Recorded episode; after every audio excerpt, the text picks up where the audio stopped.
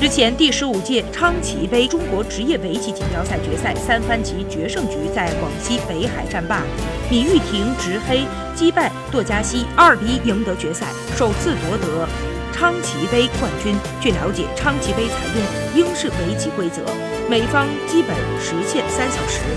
超时罚两点，延时二十分钟，延时超过四十分钟判罚。首局比赛，对手因超时基本实现被罚两点，闵玉婷险胜。第二局，对手抓住了闵玉婷的失误大胜，决赛进入了惊心动魄的决胜局决战。闵玉婷一周之内赢下两个三番决赛，收获两个国内桂冠，牢牢坐稳中国围棋等级分